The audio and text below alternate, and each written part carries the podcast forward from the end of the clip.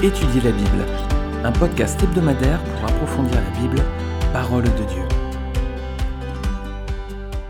Hello tout le monde, ravi de vous retrouver cette semaine pour l'épisode 82 hein, déjà d'étudier la Bible. Je sais pas, on approche de l'épisode numéro 100, peut-être que je pense à faire quelque chose. D'anniversaire, je sais pas.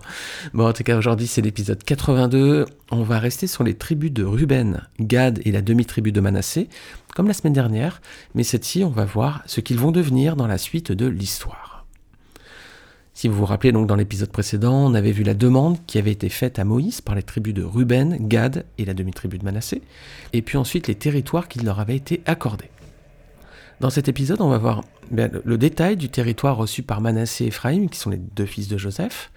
Ensuite, ce que vont devenir ces deux tribus et demie dans la suite de l'histoire. Et puis, quelles images on peut en retenir pour nous chrétiens aujourd'hui. Donc déjà, le territoire reçu par les deux fils de Joseph, Manassé et Ephraim dans la page du site Étudier la Bible qui héberge ce podcast, dans la page euh, de cet épisode, j'ai mis une carte. Regardez, je vous mets le lien en bas du podcast. Là, si vous êtes sur une plateforme d'écoute, regardez en bas, vous avez le lien pour aller sur étudierlabible.fr sur la page de l'épisode. Vous allez voir cette carte-là. Et si on regarde en détail les territoires occupés par Manassé et Ephraïm, on voit qu'en termes de superficie, bah, c'est quand même plutôt inégal. Hein. Manassé, il a un grand territoire, alors qu'Ephraïm, c'est quand même relativement petit. Pourquoi, selon vous, bah, Manassé, c'était une grande tribu. Hein. Elle était bien plus nombreuse que celle de son frère Éphraïm. À l'époque de Josué, hein, du moins. Pourtant, les amis, lors du premier dénombrement, au temps de Moïse, hein, au départ du Sinaï, Manassé, c'était la plus petite tribu. On va regarder dans Nombre, chapitre 1, versets 33 à 35. les hommes de la tribu d'Éphraïm, dont on fit le dénombrement, furent 40 500. On enregistra les fils de Manassé, selon leur famille, selon les maisons de leur père, en comptant les noms, depuis l'âge de 20 ans et au-dessus, tous ceux en état de porter les armes. Les hommes de la tribu de Manassé dont on fit le dénombrement furent 32 200. Voilà. 32 200 pour Manassé, 40 500 pour Éphraïm. Mais 40 ans plus tard, lorsqu'il va y avoir le second dénombrement, juste avant d'entrer dans Canaan, la donne a changé. La tribu de Manassé avait beaucoup grandi. On voit dans Nombre 26 verset 34 qui s'était composé maintenant de 52 700 hommes. Ce sont là les familles de Manassé, d'après leur dénombrement, 52 700. Ah, ils ont grandi, hein, beaucoup, hein. ça fait 20 500 hommes de plus qu'à l'époque du premier dénombrement, donc 40 ans plus tôt. En revanche, celle d'Éphraïm avait beaucoup diminué. Nombre 26, verset 37, juste un petit peu après, nous dit Ce sont là les familles des fils d'Éphraïm, d'après leur dénombrement, 32 500.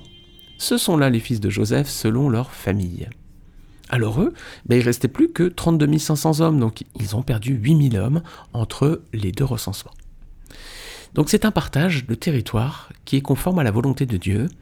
Au moment du partage, Manassé a donc reçu plus de terres que son frère, bien plus, hein.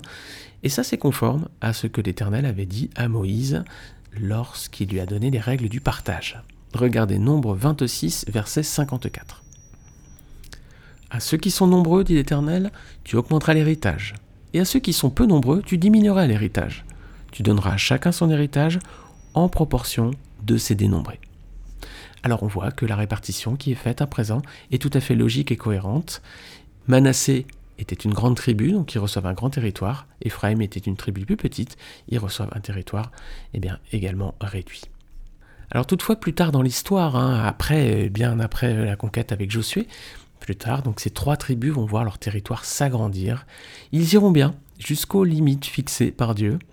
Regardons dans 1 Chronique chapitre 5 qui vote la postérité de Ruben, de Gad et de Manassé. 1 Chronique 5 versets 8 et 9. Béla, alors Béla c'est un descendant de Ruben, hein, habitait à Aroer et jusqu'à Nebo et à Balméon.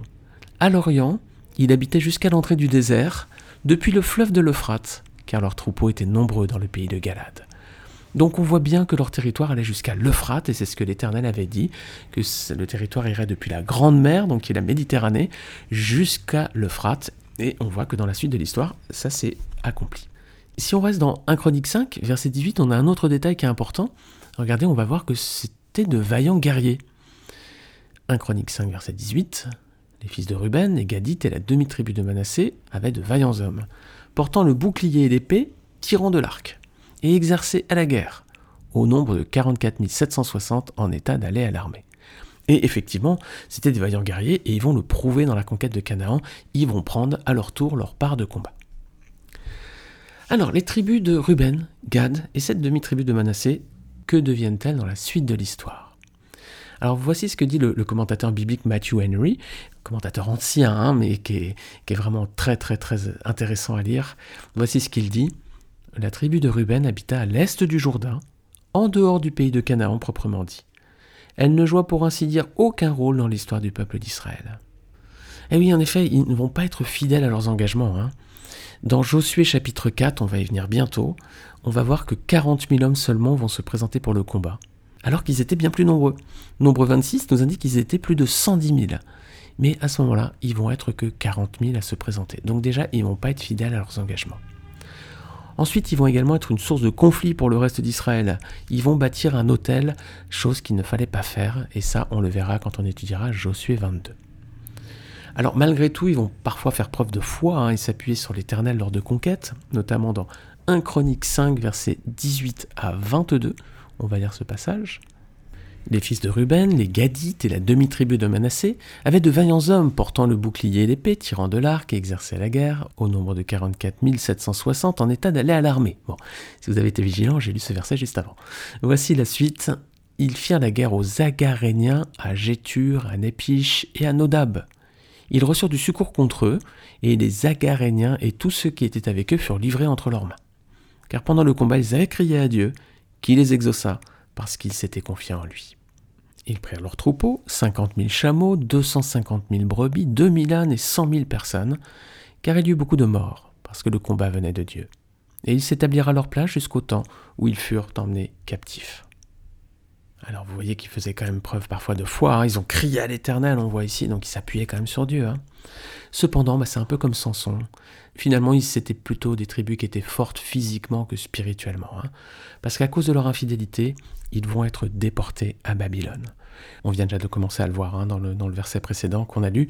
Mais regardez, dans 1 Chronique 5, versets 25 à 26, on voit qu'ils péchèrent contre le Dieu de leur père, et ils se prostituèrent au Dieu des peuples du pays, que Dieu avait détruit devant eux. Le Dieu d'Israël excita l'esprit de Pul, roi d'Assyrie, et l'esprit de Tilgat-Pilneser, roi d'Assyrie. Et Tilgat-Pilneser emmena captifs les Rubénites, les Gadites et la demi-tribu de Manassé. Et il les conduisit à Chalak, à Chabor, à Hara et au fleuve de Gozan, où ils sont demeurés jusqu'à ce jour. Voilà, les amis, ce qui arrive quand on refuse de faire le plan de Dieu. Ils ont refusé d'entrer en Canaan, avec eux et leur famille. Hein. Ils n'ont visiblement pas tenu les engagements qu'ils avaient pris devant le peuple. Ils ne se sont pas présentés à 110 000, mais à 40 000 hommes, pas plus. On voit qu'ils se sont rapidement éloignés de Dieu et ils ont fini déportés, punis par le Seigneur. Or que Dieu nous garde, les amis, d'avoir une telle attitude, hein, telle attitude de désobéissance comme eux, et qu'il nous aide à lui demeurer fidèles en faisant toujours, toujours, toujours sa volonté. Hein. Alors quelle image en retenir pour nous chrétiens? Bah, Ça fait une bonne transition si on transpose l'image de ces deux tribus et demi dans la vie chrétienne. Est-ce qu'ils sont en Christ selon vous? Est-ce que ça pourrait représenter des chrétiens? Ou c'est des gens qui sont perdus? Bah, C'est plutôt des chrétiens, parce qu'ils vont franchir le Jourdain, effectivement. Hein. On avait vu dans les épisodes précédents que franchir le Jourdain, c'était aussi une image de la conversion, hein, de la vie en Christ après dans le pays promis. C'est pas le ciel, parce que c'est un endroit où il y a des luttes et des combats, et au ciel, il n'y aura plus de lutte et de combat. Donc c'est plus la vie chrétienne. Donc s'ils franchissent ce Jourdain, oui, ils font bien partie du peuple de Dieu, on peut considérer pour l'image, si on pouvait prendre une image, que ce seraient des chrétiens. Mais alors quel type de chrétiens? Ce serait l'image de ceux qui sont en Christ, mais qui choisissent le confort de la vie plutôt que bah, de choisir de participer aux luttes et aux combats de, l'Église. Hein. Ce sont ceux qui préfèrent les choses physiques plutôt que les choses spirituelles. Alors ils participent si on leur demande, hein, parce qu'on voit que ces tribus-là, quand on leur a demandé de combattre, elles l'ont fait mais c'est à contre-coeur et c'est comme sous la contrainte. Voilà.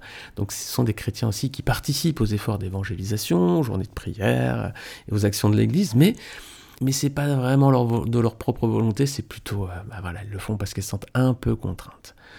Regardez Psaume 51.10 nous dit Ô Dieu, crée en moi un cœur pur, renouvelle en moi un esprit bien disposé. Ah les amis, que nous ayons toujours ce cœur pur et bien disposé, vraiment pour ne pas être un peu comme ces tribus. Alors elles font bien partie du peuple de Dieu, En effet, regardez, elles ont bien part à l'héritage promis, elles reçoivent bien le territoire qui avait été promis par Dieu, donc elles font partie du peuple de Dieu, mais elles ne s'engagent pas pleinement euh, dans l'œuvre, dans les combats du peuple, donc pour nous, ce serait dans l'œuvre de l'Église. Ils préfèrent donc le repos et la facilité offerte par le monde.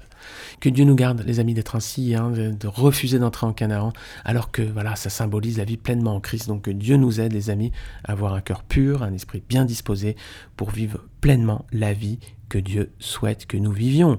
C'est une vie de lutte et de combat, la vie chrétienne, mais c'est celle à laquelle Dieu nous appelle et c'est celle qui fait que nous pouvons avoir un cœur qui lui est agréable. Dans le prochain épisode, on va continuer, hein. on va voir l'histoire à présent des deux espions qui vont être envoyés à Jéricho, et puis ils vont faire la rencontre d'une femme qui s'appelle Rahab, une prostituée, et qui va devenir un personnage important de l'Ancien Testament, et puis aussi qui va être dans la généalogie du Messie. Je vous dis à la semaine prochaine, que le Seigneur vous bénisse. Encore une fois, si vous avez apprécié ce podcast, n'hésitez pas à le partager autour de vous. Et puis si vous êtes sur euh, Apple Podcast, vous pouvez mettre une note et un commentaire, et c'est toujours sympa à lire. Merci beaucoup, que Dieu vous garde, et à la semaine prochaine.